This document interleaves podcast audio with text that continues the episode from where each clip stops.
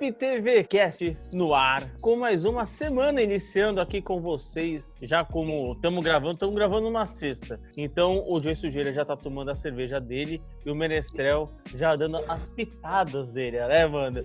Já assim que se começa a sexta-feira aqui de gravação, porém vocês estão vendo ou ouvindo a gente na segunda-feira. Então vocês estão trabalhando enquanto os outros estão curtindo.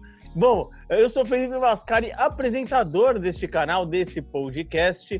Vale lembrar para vocês se inscreverem no canal, tanto no nosso YouTube, ou também seguir a gente né, no nosso podcast ali do Spotify, ou na plataforma que você ouve, menos o Deezer, porque lá não dá, porque lá não, nós não conseguimos entrar ainda, então estamos ainda tentando, mas enfim. Tem as outras plataformas, Apple Podcast, Google Podcast, estamos em todo lugar para vocês conseguirem ouvir a gente. Hoje eu recebo aqui dois convidados especiais que já estiveram com a gente no canal em diversas oportunidades. Primeiro, vou dar um salve aqui para o Menestrel. Salve, Menestrel. Obrigado aí por colar novamente. Salve, minha família.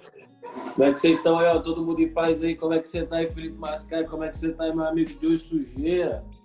Uh, e hoje a gente recebe também outro quase anfitrião aqui na casa, outro super convidado. A gente tem Joey Sujeira, que acabou também de lançar um novo disco. Um salve pro Joey aí. Salve rapaziada, boa segunda-feira para geral, já que vocês estão na segunda, nós estamos viajando no tempo aqui. Salve Menestrel, salve Mascari, tamo junto. Da hora, mano. E por que que hoje a gente recebe esses dois artistas aqui neste podcast? Recentemente, nesse ano 2020, na pandemia, os dois lançaram álbuns. Eu, eu acredito que, não sei, aqui fica uma percepção pessoal ou um achismo, que eu acho que os dois nunca, talvez, se trombaram pessoalmente, ou se trombaram, foi, não sei como é que é. é também nunca fizeram feat, não sei se já dividiram estúdio, mas eles têm coisas em comuns que são, além de terem lançado é, trabalho neste ano 2020, eu, eu, acredito que esses dois trabalhos que eles lançaram são marcos na carreira de cada um e eu vou explicar daqui a pouco uh, nesse podcast, né? Primeiro, o Menestrel ele lançou o volume 2 do aclamado disco Relicário, né? E enquanto isso, o Joe Sujeira lançou um disco depois de três anos, é, quando saiu Autópsia Não Autorizada. É, e esses dois trabalhos foram lançados em 2017, os, é, os, os que eu acabei de citar, e eles carregavam uma carga pessoal bastante grande, né? Bom, três anos depois, os dois estão com novos discos e novamente trazendo uma pessoalidade nesses respectivos trabalhos. E para mim, é, eles soam como uma espécie de, talvez, um reencontro entre artista e arte na carreira deles. Então, eu queria começar, mano, essa troca de ideia com vocês, perguntando que esses dois últimos trabalhos, se eles são guias, mano, para a carreira de vocês, se é o novo ponto de construção para o futuro, para a jornada de vocês musical. Pode começar, Menestrel. Primeiramente, maneiraço. Maneiraço tá dividindo espaço aí com o Joe. A gente vem trocando bastante ideia aí nos últimos dias, conversando bastante sobre música, conversando bastante sobre várias paradas. Eu estou muito feliz de ter conseguido lançar esse projeto, realmente conseguido ter tirado essa parada do papel. Era algo que eu era muito cobrado, sim, o público queria muito, o público estava tipo muito fervoroso para receber esse projeto. É, é, realmente algo um pouco mais maduro e que conversa mesmo com o que eu era há três anos atrás. Eu acho que o meu álbum ele serviu para fechar um ciclo, entende? Tipo, passar a mesma régua em uma parada que eu já precisava fechar de, de forma bem bonita, assim, que, que meio que encabeçou a minha carreira desde o início. E eu acho que o Relicário veio muito para isso, assim, para fechar um ciclo de uma forma madura. Animal, animal, mano. E, e Joe, também passa um pouco sua impressão, né? É, ou, aliás, a sua visão sobre essa questão, né? De como esse seu novo trabalho, é, o Arbitra, ele, ele é um novo guia, talvez, para sua carreira, enfim. Sim, mano. Inclusive, salve Menestrel, amizade nascida no Twitter aí. Mas então, mano, interessante porque o Menestrel falou sobre como ele, ele usou o Relicário 2 para passar uma régua de uma maneira madura. E na verdade, o Órbita para mim é o contrário, mano. É reabrir, né? Porque eu, eu lancei o Autópsia, ele teve um, um retorno baixo, assim, baixíssimo. Não tô, não tô nem reclamando, foi culpa minha total. E aí eu fiquei meio desanimado, eu montei uma banda, dei uma viajada, mano. Então, na real, esse ano, quando começou o ano, eu decidi, falei, não, mano, eu sou de Sujeira, minha carreira é de Sujeira e eu vou voltar a milhão. Então, ele, na verdade, eu tive uns singles esse ano, três singles, mas com o projeto ele é a reabertura, né? Então foi isso aí, mano. Pode crer. É, uma, uma pergunta que não estava até aqui na pauta e eu queria até falar com vocês sobre isso. É, aliás, eu até vou retomar esse ponto depois com o Menestrel é, em uma outra pergunta. Mas é, eu noto assim, porque os trabalhos anteriores de vocês, o Autópsia do, do, do Joey e o Pêndulo do, do Menestrel, são trabalhos bastante pessoais, assim, né? É, que tratam, por exemplo, sobre é, saúde mental e tudo mais. Eu queria entender como é que é para vocês lançarem um disco depois de trazer esses assuntos, tá ligado? Sim, mano, basicamente é, eu tentei ser menos enfático nessa coisa a partir de agora, porque sempre foi uma coisa onde as pessoas me procuravam muito, entende?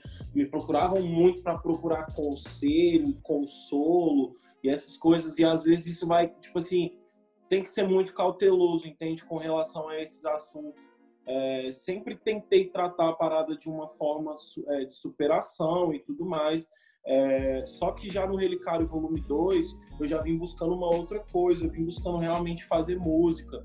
É, eu não, não tava tão, como eu posso dizer, é, ligado à questão introspectiva da coisa, e sim muito mais na questão musical, na sonoridade, mas mesmo assim eu não perdi essa particularidade eu sinto que, que o Pêndulo, tanto o Pêndulo até como os Combos do Precipício, que foi o primeiro EP que eu lancei em 2018, batiam muito nessa tecla. E eu acho que assim, o, o que eu tinha que tratar sobre isso, aonde eu podia dar o meu ponto de vista e dar a minha ajuda, eu acho que eu já dei, entende? Tipo, agora eu meio que estou buscando outras coisas. E o Relicário Volume 2, ele serviu bem para isso assim mesmo, tipo, fecha um ciclo abrangendo o final do assunto, mas do, do, do meio do disco para frente é já conversando sobre outras paradas, é beleza. Aqui estão as respostas das perguntas. Agora vamos para a resolução mesmo da coisa, como a gente vai fazer isso acontecer. Eu tentei trazer muito isso, velho, nos meus projetos, agora nessas 10 faixas que eu botei dentro do disco. É, sobre. É um tema que está sendo cada vez mais falado, né? Em... Falado não, né? Mas abordado mesmo, musicalmente, a saúde mental. E eu acho fundamental. É, uma coisa, a, a mudança de, de, de, ponto de vista que eu usei do Autópsia para esse, é que o Autópsia ele é, um, ele é um disco autodestrutivo, assim. Ele tinha uma. Ele tinha uma cara, até a capa era ensanguentado, ele tinha uma cara de exagero, de, de destruição mesmo, que reflete muito do que eu tava passando naquele momento. E o, o Órbita nada mais é do que o, a síntese da, da pandemia, assim, para mim, porque na real moro eu e minha cachorra só e eu fiquei trancado em casa seis meses. Então, tipo, mano, era eu lidando comigo mesmo o tempo inteiro. Então, o Órbita, quando, quando eu falo de, por exemplo, a música Medo, é, mano, é falando sobre sentir medo a música inteira, porque na verdade é uma coisa que acompanha a gente o tempo inteiro. Então, na verdade, são formas diferentes de lidar com a saúde mental. No Autópsia era vou me destruir para não sentir isso, e no Órbita é, mano, por dentro sou assim, e a melhor uhum. forma de lidar com isso é me conhecendo. Foda, mano, foda. Antes, só pra. Já vou até adiantar uma desculpa, tanto pro público quanto pro Joey, porque eu acho falar órbita uma, um trava-língua para mim, então várias vezes vai sair órbita. Então, entendam isso, porque para mim é uma complicação. e eu, mais uma pergunta que eu queria fazer pra vocês, mano, é em relação à similaridade que eu vejo também no trabalho é, dos dois, desses dois últimos trabalhos agora, falando sobre Relicário e Órbita, que é a musicalidade orgânica, basicamente, que vocês trazem. É, o Menestrel ele traz uma, uma cara mais melódica, voltado ao MPB, e o Joe ele explora mais as guitarras, a característica do rock, que mesmo sendo instrumentos elétricos né, e tudo mais, são ali orgânicos, né, é, é algo mais tocado, digamos assim. É, então eu queria entender de que maneira trazer essas estéticas mais musicais ajudaram na construção tanto do disco ou, ou, também a vocês soltarem mais a voz, porque eu vejo vocês também muito mais soltos assim na hora de cantar, tá ligado? Musicalmente falando, é, eu sinto que foi um avanço poder trazer esse tipo de sonoridade, porque era algo que eu queria fazer desde o Relicário 1, mas meio que eu não tinha condição, eu não tinha o entendimento mesmo de mercado como eu tenho hoje. E, e é aquela parada também, no meu caso, é muito do, do cotidiano, assim, tipo assim, eu encontrei o Joseph, que é o produtor musical do disco inteiro, e ele já tem essa característica dentro das produções dele, e eu deixei isso claro para ele, eu falei, cara, eu quero cada vez mais desrobotizar o meu som, entende? Tipo assim, eu quero fazer as coisas soarem como elas realmente têm que soar. Tipo assim, eu não aguentava mais plugin, mano, no, no, na minha música, tá ligado? E, e, tipo, a gente chamou vários músicos para gravar e tudo mais, mas a, a, maioria ainda assim foi feito por computador. Tipo, a gente não gravou uma bateria em estúdio, mas todas Caraca. as baterias praticamente são orgânicas, tá ligado? É muita escolha de timbre e tudo mais. E eu realmente sentia que cantar só em beat, beat da, da forma mais crua de se falar, tava prendendo a minha voz dentro de um campo harmônico onde eu não queria mais, tipo, um campo harmônico muito denso, tudo mais, tanto que tipo assim, dá para perceber muito na faixa hoje é nosso dia, o quanto eu consigo caminhar dentro da música, por ter um violão, por ter, mano, uma, uma marimba, um bagulho mesmo de verdade, entende? Tipo, porque música sempre foi feita desse jeito. A gente que achou formas mais fáceis de criar, sacou? Por, por conta de, de verba e tudo mais. E dentro do rap, sempre foi um paradigma muito grande esse bagulho, né? Tudo muito robótico. E aí acaba que o seu e o seu timbre de voz vai ficando robótico também, sacou? Então eu, eu, eu, eu tentei mesclar muito isso dentro desse novo disco. E mostrar para as pessoas que eu sei cantar também. Tipo, não que eu sei cantar, eu não sou um passarinho, né? Mas, tipo assim, que eu tenho noção das coisas, assim, eu tenho noção da onde a minha voz pode ir, entende? Porra, animal. Ô, ô, ô, Joe, eu queria que você falasse sobre esse tema também. E acrescentando, né? Porque o, o Merecer falou sobre a bateria que, que foi feita no PC. Acrescentando sobre a curiosidade, né? Que tem um sample ali mocadaço que parece uma bateria tocada, mas não é, né? O Menestral tava falando, eu tava pensando na, no segredo. A gente tentou, mesmo caminho que o Menestral falou, a gente tentou trazer dessa, desse, desse som mais orgânico, até pelo fato do, do swing, né, mano? Porque, tipo assim, você vai criar um beat no Fruit Loop, você adiciona swing lá. Mas, mano.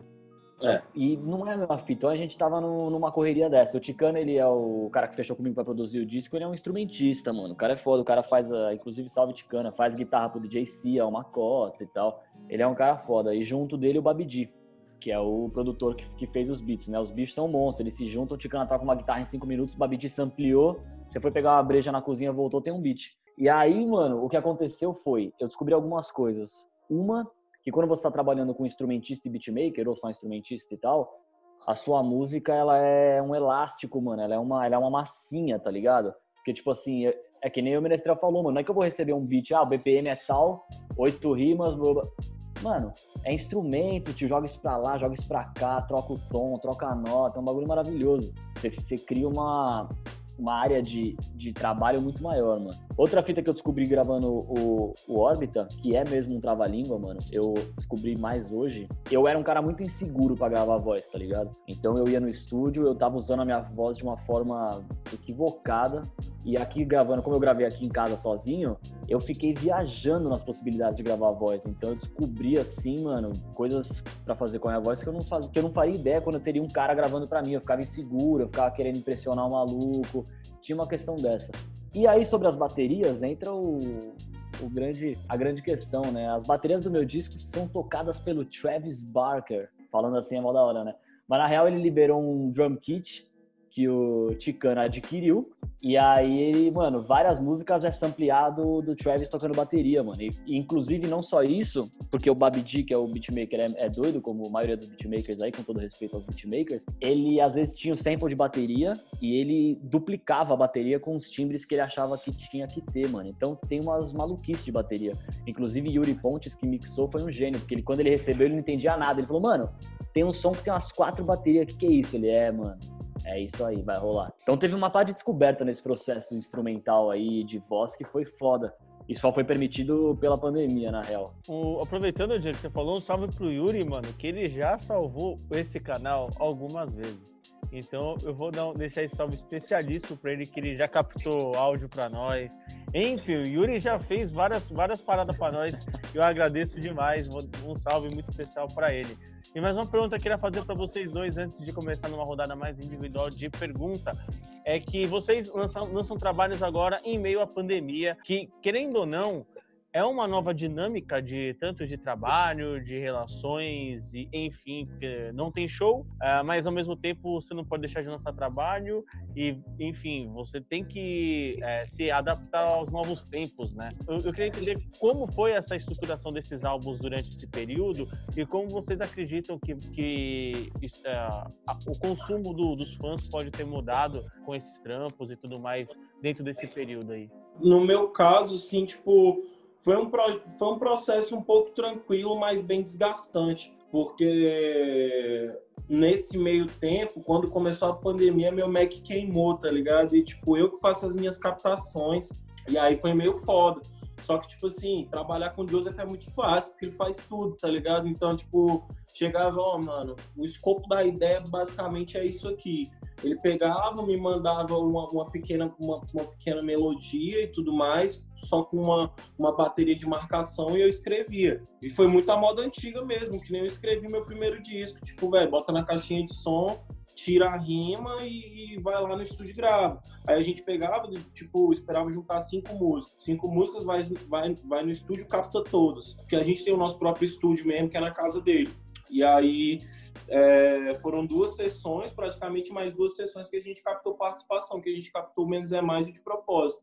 Basicamente, poderia ter sido mais trabalhoso, mas foi simples. É, com relação ao consumo, mano, mudou muito, né, velho? Porque, tipo assim, os números não são os mesmos. É, durante a pandemia, tipo, com certeza, é, patrocinadores deixaram de patrocinar o YouTube, então o engajamento do YouTube caiu para as pessoas botarem dinheiro lá dentro tudo mais, tem toda uma parada, o consumo das pessoas mudou mesmo, tipo, de música, porque, mano, a gente vive num universo, eu falo isso pra, pra todo mundo, a gente vive num universo, numa bolha, quando a gente trabalha com música, que a gente pensa que todo mundo consome música da mesma forma que a gente, sacou? Que todo mundo vive de música, precisa de música, tá ouvindo música o tempo todo.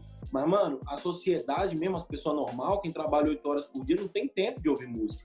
Sacou? Tipo assim, no, no, na, na, na, correria da vida. Então, meio que a gente perdeu essas pessoas, porque essas pessoas estavam trabalhando mais ainda. Quem tava em casa não tava com saco de ouvir música mais, sacou? Tipo assim, ouviu tudo que tinha que ouvir nos três primeiros meses e depois você viu o número de visualizações de vários artistas, todos os artistas praticamente caindo mesmo. Só que é aquela parada, mano eu busquei fazer um disco atemporal. Então, vai ter daqui cinco anos, eu tenho certeza que vai ter pessoas lá ouvindo Relicário Volume 2. Durante a quarentena, não cabia lançar um hit, entende? Não tem como você lançar uma música hit. Mesmo que algumas tenham estourado, Paulo estourou algumas músicas de funk e tudo mais. Só que, mano, pra gente que trabalha com rap, é muito mais difícil emplacar um hit sem estar tá tendo evento sacou? Tipo assim, porque o que faz a música viralizar é ela tocar na rua, é ela tocar na rádio, e ficou mais difícil. Mas eu fiquei muito feliz com que o projeto foi executado, a expertise que eu consegui executar, mesmo ficar trancado em casa e, e sair de casa muito pouco, e que tudo deu certo do início ao final. Então, para mim, foi super válido.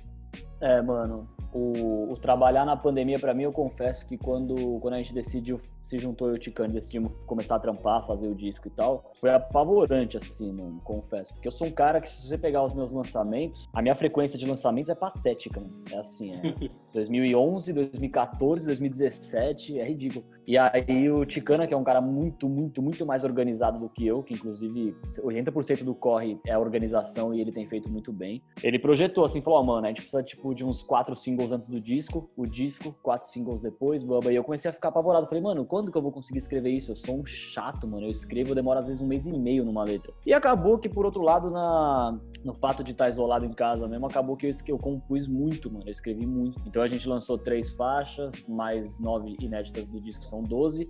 E a gente tem mais onze, mano. E, tipo, tanto que a gente chegou num ponto agora que a gente falou, mano, vamos brecar, porque senão essas faixas vão mofar aqui, tá ligado? Na gaveta, vamos brecar a composição e vamos trabalhar o lançamento delas. Então, a, até que deu certo, mano. Mas o que, me, o que me assustou muito, inclusive, que o Menestrel falou, foi o, o tempo que as faixas estão durando, mano. É muito menos. Tipo assim, já era rápido antes da pandemia, tipo, uma faixa que é um hit, que é um som que faz um barulho vai durar, sei lá, 15 dias no máximo. Mano, hoje em dia, eu não lembro mais do que saiu cinco dias atrás, eu não lembro, mano. Eu preciso anotar o que eu preciso ouvir, o que tá saindo. As coisas estão durando menos. Acho que pelo fato da gente estar tá mais em casa, ouvindo mais música fechado e tal, descobrindo mais coisa nova, tá durando muito pouco. Mudou o consumo, mas falando pessoalmente para mim, assim, eu consegui compor bem mais então foi, por enquanto, tá sendo bom, assim, não sei. Eu tô esperando chegar aquele break criativo que eu sei que vem, mas a gente conseguiu se blindar um pouco, parece. E, bom, perguntando agora umas paradas mais individuais para cada um, aproveitar que o Joey, o Joey já respondeu, vou, vou emendar com você, Joey, que você traz um disco, né, é, que possui um, um pouco de dualidade, né, onde você começa ali é, na, primeira faixa falando sobre colocar os demônios no papel antes de transformar em origami, né, e depois você finaliza falando sobre medo, né? Música Medo.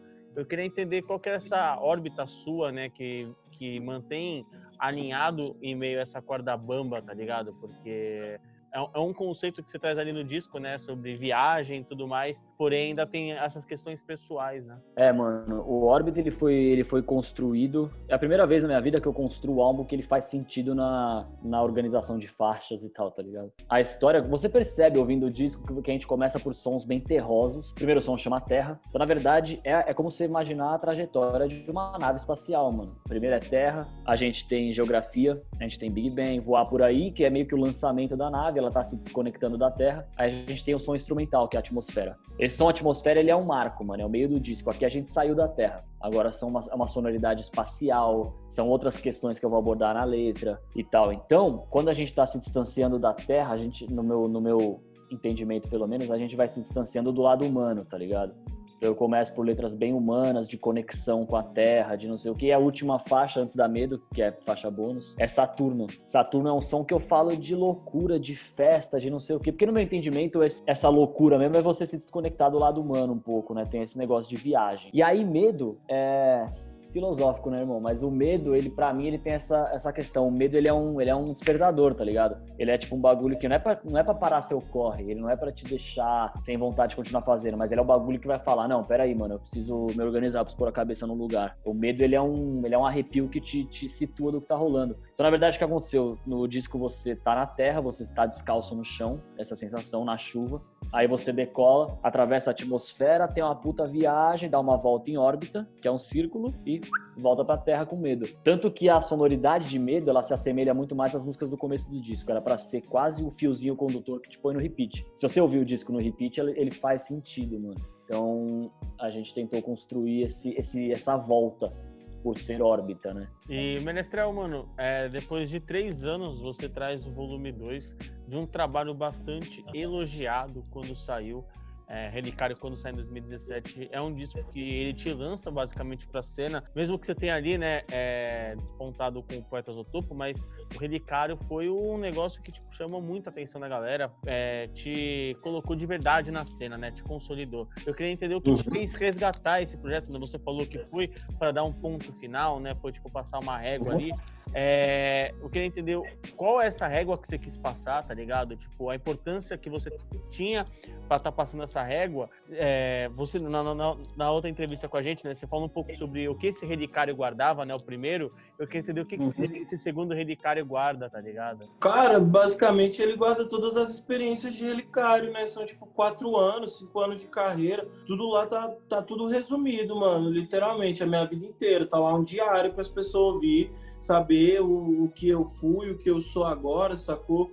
É, tem uma, uma, ponta do que eu quero ser, mas não tão explícito. É, eu, eu, eu, tive que rebuscar essa parada para realmente conseguir finalizar o que eu precisava, o que eu tinha em débito mesmo com o público, porque foram essas pessoas que conseguiram me dar tudo que eu tenho hoje em dia, sacou? E eu, eu sei a importância disso para elas. Eu sei a importância do relicário para as pessoas hoje em dia. Não é à toa que todo dia alguém me manda uma tatuagem, um bagulho. Tem gente que fecha o pescoço escrito essa parada, tipo assim, velho, teve um maluco que eu conheci que o bicho fechou a cabeça aqui do lado. Falei, mano, na moral, se eu não fizer mais um disco para essas pessoas, tipo assim, eu tô sendo um ingrato, sacou? E que também eu queria fazer um disco, porque eu quero voltar nessa proposta só muito futuramente papo de 20, 25 anos para frente, eu quero fazer um disco tão musical quanto esse, entende? Tipo, musical mesmo, literalmente, nada de hit, é música, música clássica da sua forma mais pura e crua de ser. E também mostrar que eu sei fazer a parada. Eu senti que faltou no Relicário 1 Entende? Porque Relicário 1 foi, foi uma grande experiência, assim, tipo, eu era muito moleque, eu não sabia o que era fazer um disco. Na real, virou um disco só porque eu queria ter um disco, porque no fim das contas era uma mixtape, sacou? Tipo, era um monte de som que eu fiz, assim, que eu peguei, joguei lá e falei, é, é meu disco.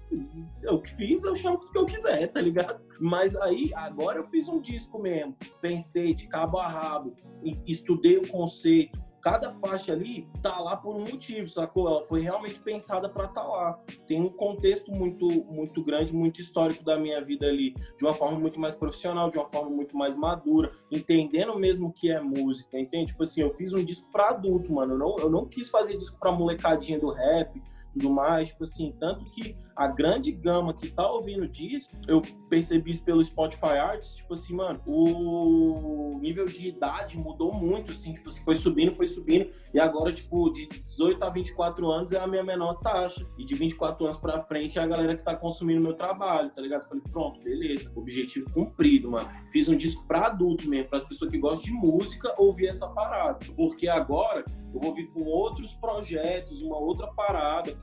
muito ousada, inclusive. Tipo assim, acho que até maneiro dar esse spoiler, assim, para talvez causar um pouco de dúvida nas Fica pessoas. vontade. Eu vou vir com uma fase nova de carreira muito ousada, assim, que ninguém no Brasil fez ainda, tá ligado? E que pode ser 8 ou 80, pode ser que eu dê um tiro no meu pé e cague a minha carreira pelo resto da minha vida, ou pode ser que, mano, o jogo vire de uma forma inacreditável, tá ligado? Então, tipo assim, eu, eu, eu queria deixar esse disco lá para não ter cobrança, entende? Tipo assim, ah, meu menestrel tá fazendo mas não, não o quê? Ah, não, meu filho, tem lá dois discos, tem lá, ó, 40 músicas do que você quer ouvir.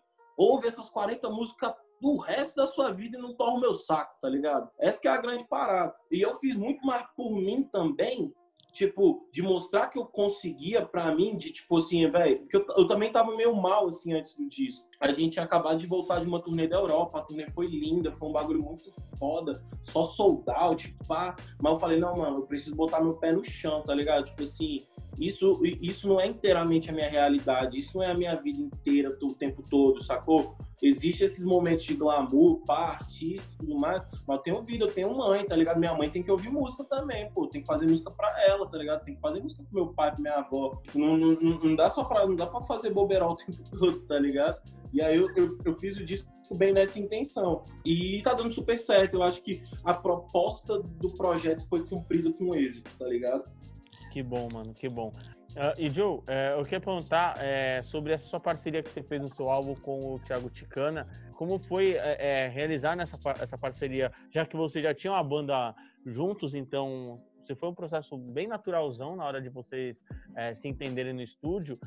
E a importância de, dele, né, nesse projeto para você alcançar o que você buscava? Mano, foi foi fácil, foi natural, porque por alguns motivos. Primeiro que a banda nasceu do Ticana me mandando uns beats, ele me mandou uns 3, 4 beats. E aí eu falei, puta, esse aqui é demais, vou escrever nesse, vou escrever nesse, vou escrever nesse, já tinha uns 7 beats dele. Ele falou, não, mano, vamos, então peraí, vamos fazer um bagulho junto.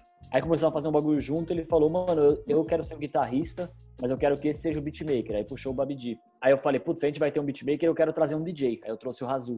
E a hora que a gente olhou, eu trouxe o Yuri Stocco, a gente olhou e falou, puta, nós tá em cinco caras, que é um MC, um DJ, um guitarrista, um bagulho esquisito, vamos fazer uma banda de louco. É, a banda não deu certo, não teve nada de treta, nada de nada, mano. É que cada um tava no seu corre e não tava, as coisas não estavam alinhadas, tá ligado? Não tava todo mundo interessado ao mesmo tempo na, na banda, o que é totalmente natural, mano. E graças a qualquer deus aí que vocês quiserem acreditar, o, a galera que tava na banda era muito madura. Então quando a gente fez a reunião, ele falou, ó, oh, mano, eu decidi que eu vou seguir minha carreira solo. Se vocês quiserem até achar outro vocalista, é tudo nosso. Eu só vou me retirar. E todo mundo falou que, mano, não, bora, nós estamos na sintonia, nós pensamos igual, a gente também acha que não deu certo, mas foi da hora tentar. E a gente voltou a estar onde eu e o Ticana tínhamos uns beats para usar. E aí falando, mano, vamos seguir então. Vamos seguir nós dois. A gente vai trampando, a gente vai criando, a gente vai vendo no que dá. E, mano, acabou que, puta, escrevi um beat dele, escrevi no outro, e o álbum começou a tomar forma, mano. Tinha um beat que é aqueles bagulhos de beatmaker, né? Que dá uns nomes pro beat, que é maluco. Tinha um beat que chamava Alien, tinha um beat que tinha um nome de planeta. Aí eu falei, mano, eu tô sendo influenciado aí pelos nomes dos beats. e aí a gente acabou que a gente começou a criar muito, e criar muito rápido e muito bem, mano. A gente respeita muito o processo criativo um do outro, tá ligado? E ele é um cara muito sincero, que eu valorizo muito. Então, por exemplo, às vezes eu mando um verso completo para ele, que eu pirei, ele ouve e fala, hum, acho que você consegue chegar mais que isso, mano. Dá pra ficar mais da hora. Eu valorizo muito essa parada. E assim como ele manda, às vezes, um solo de guitarra, eu, eu falo, ah, mano, acho que não, não bateu esse aqui, não emocionou. Então a gente. E é muito rápido, mano. A gente trampa muito rápido, a gente conseguiu se resolver muito bem. Então acabou que a soma foi boa, mano. A gente não viu motivos para parar de trampar e a gente ainda não vê. Porque na verdade, ele, ele agora ele tem os beats só dele, né? Que ele faz junto com o Babidi, mas tem muita produção que é só do Ticana. Então é muito ágil, mano, trabalhar com o Ticana. Ele é um cara que tá sempre em estúdio, sempre trampando em estúdio, gravando guitarra pra uma par de gente. Então é, um, é uma vivência de música que ele tem que agregou muito. E já como eu já tinha falado, ele é muito organizado, mano. Pela primeira vez na minha vida, eu tive uma planilha de Excel com as minhas músicas. E isso aí mudou minha vida, mano. A hora que eu olhei o bagulho assim com data, status da música, eu falei, caralho, é isso, mano. Que é o bagulho que o Ticana trouxe pro corre. Então, só vantagens, mano. Boa, eu, eu vou aderir, eu vou aderir a planilha de Excel. Eu nunca tinha pensado nisso. Mano, dá, aí você pinta de umas cores diferentes, o bagulho fica, mano, demais. e só uma última pergunta agora pro Menestrel para finalizar. É, Menestrel, você vem com. Você já falou um pouco sobre isso agora, sobre a importância e, e esse anseio que você tinha de trazer musicalidade nesse disco. Só que muito além de musicalidade, esse trabalho ele é diverso, né? Ele começa uhum. com um boom bap ali com o Rashid, depois ele é recheado, né, com melodias e tons mais acústicos, e aí você traz no final um trap e um samba, mano, um pagode. Então, tipo, você traz tudo ali possível nesse trabalho. Eu queria entender o que que representa para você essa mistura, essa diversidade sonora e se, se é uma versatilidade, como você falou, né, que agora vai buscar talvez novos horizontes na carreira, né? Se é uma, uma versatilidade que você quer é, explorar agora daqui para frente, sabe? Cara, meio que tipo assim, foi tudo intencional mesmo. Eu fiz um disco daquele jeito ali porque eu queria meio que provar para as pessoas que eu não tenho barreira, sacou? Que, mano, eu consigo fazer tudo. Tipo, no, no disco tem música gospel, tem, velho, surf music, tem R&B, tem boom bap, tem, mano, música de choro lá com a Cintia Luz, música triste. Mano, tem tudo, tem tudo que as pessoas quiserem ouvir lá. Tem uma música para cada momento da sua vida. Acho que era meio que essa intenção, assim. Tipo, se eu quero fazer um disco onde você possa ouvir indo pra praia, você possa ouvir na sua casa, você possa ouvir numa reunião de amigos e tudo mais. Tipo assim, tem música para todos os momentos. Eu abrangi muito isso, assim, é, até falando do quesito técnico, quando eu fiz o upload da, dos singles e tudo mais, foi tudo pensado para cada música ir para uma playlist do Spotify, entende? tocar para todos os lugares, todos os âmbitos. Só que o estilo que eu vou trabalhar agora foi o único que eu não fiz dentro do disco, sacou? Tipo assim, já para ter o efeito surpresa da coisa. Então vai vir sertanejo do Menestrel. Porra, meu sonho, velho. Caralho, meu sonho. Meu sonho. O dia que algum cantor sertanejo me chamar pra participar de um bagulho, eu vou querer fazer um álbum. Sertanejo é muito foda. Eu adoro sertanejo. Mano, eu adoro sertanejo, eu adoro a rocha, mano. Eu ouço a rocha pra caralho o tempo todo, mano. Sou fãzão do Thierry, velho. Sou muito fã do Thierry, velho. Muito fã do Thierry. Sou muito fã de Luxúria, velho. Me amar. Fiz um brega funk semana passada com o Oik, com o Oik com a Lari. Muito foda também. Mas, mano, essa que é a grande questão da coisa, assim, eu quis, eu quis ser versátil e quis botar esse ponto, esse ponto final é, com estilo, entende? Com sofisticação. Nada ali é forçado. Você ouve o disco, você vê que tudo é bem intencional. Nada, nada foi tipo assim, o produtor, o Joseph falando, você tem que fazer tal coisa. Eu que falar pra ele, não, mano, e aí e a próxima faixa do disco, que nós não faz um bagulho desse aqui, tá ligado? Foi muito nessa brisa, velho. Foi muito nessa brisa. Animal, mano, animal. Vou finalizar então essa nossa troca de ideia aqui desse podcast. É, novamente, agradeço muito aos dois por cederem esse tempo aqui na nossa preciosa sexta-feira, né? Uh, é, para fazer essa, essa gravação, fazer essa troca de ideia. Enfim, parabéns para os dois pelos grandes trabalhos que fizeram, tanto pelo Menestrel, tanto de Sujeira. São ótimos discos. Eu, particularmente, gostei muito, mano. Eu não fui de ouvir praticamente música nessa quarentena. Mas o trabalho dos dois, o Joey quando me mandou ainda nessa semana, me pegou. Ele mandou semana passada, mas eu consegui ouvir mais essa semana. E, e o Merestrel, é, desde quando saiu, eu ouço bastante. Então, são trabalhos que me pegaram. Enfim, merecem. Se você não ouviu, merece atenção, porque são ótimos discos. Uh, bom, Agradeço mesmo vocês. Deixo espaço aqui para cada um dar um salve final antes de da gente encerrar aqui. Então, Menestrel, dê seu salve primeiro aí pra galera, mano. É, nós, meus amigos aí, ó, a audiência aí, ó, meu amigo Felipe Mascari, meu amigo João Sujeira, tamo junto aí, pô, na coletividade toda da coisa. E é o seguinte, ó, Mascari, recado diretamente para você. Se não tiver lá na premiação do Rap TV, rapper mais legal, e eu não for indicado, a gente vai ter que se resolver. Demorou, meu parceiro? Então eu vou, te, eu vou te tirar da categoria de mais bonito. Não, não, não, não tira não, porque é também. Eu sou também o mais bonito. É, mas é, são, são, muitos atributos, mas não precisa me premiar em todos não, tá bom? Tá justo, é nós tá amigos, justo. minha amigo. Hoje eu vou travar o motor da PCX ali, que eu tenho que beber cerveja, ela não vai se beber sozinha. Joey, seu, seu salve final também. Mano, um salve pra quem tá assistindo aí, um salve pro Mascari, que faz o corre do Rap TV há um tempo e é, mano, valiosíssimo. Se você achar uma categoria pra me indicar no prêmio do Rap TV, mano, você que vai merecer um prêmio, certo? E família é isso aí, mano. Escute Órbita, escute Relicário Parte 2, escute Rap Nacional no geral, que, mano, o mundo é nosso e outros mundos são nossos também, vídeo Órbita. Justo. Para quem não sabe, Rap TV vai vir com o Prêmio Nacional Rap TV em breve, mas a gente não. É, o anúncio já foi feito nas redes sociais, é só você chegar lá e vocês vão entender. A gente já falou um pouco sobre, já saiu notícia por aí. Busquem conhecimento, já direi Tebilu. É isso, rapaziada. Encerro mais um podcast aqui do Rap TV. Se inscrevam no canal, deem o like, sigam a gente nas redes sociais e no Spotify.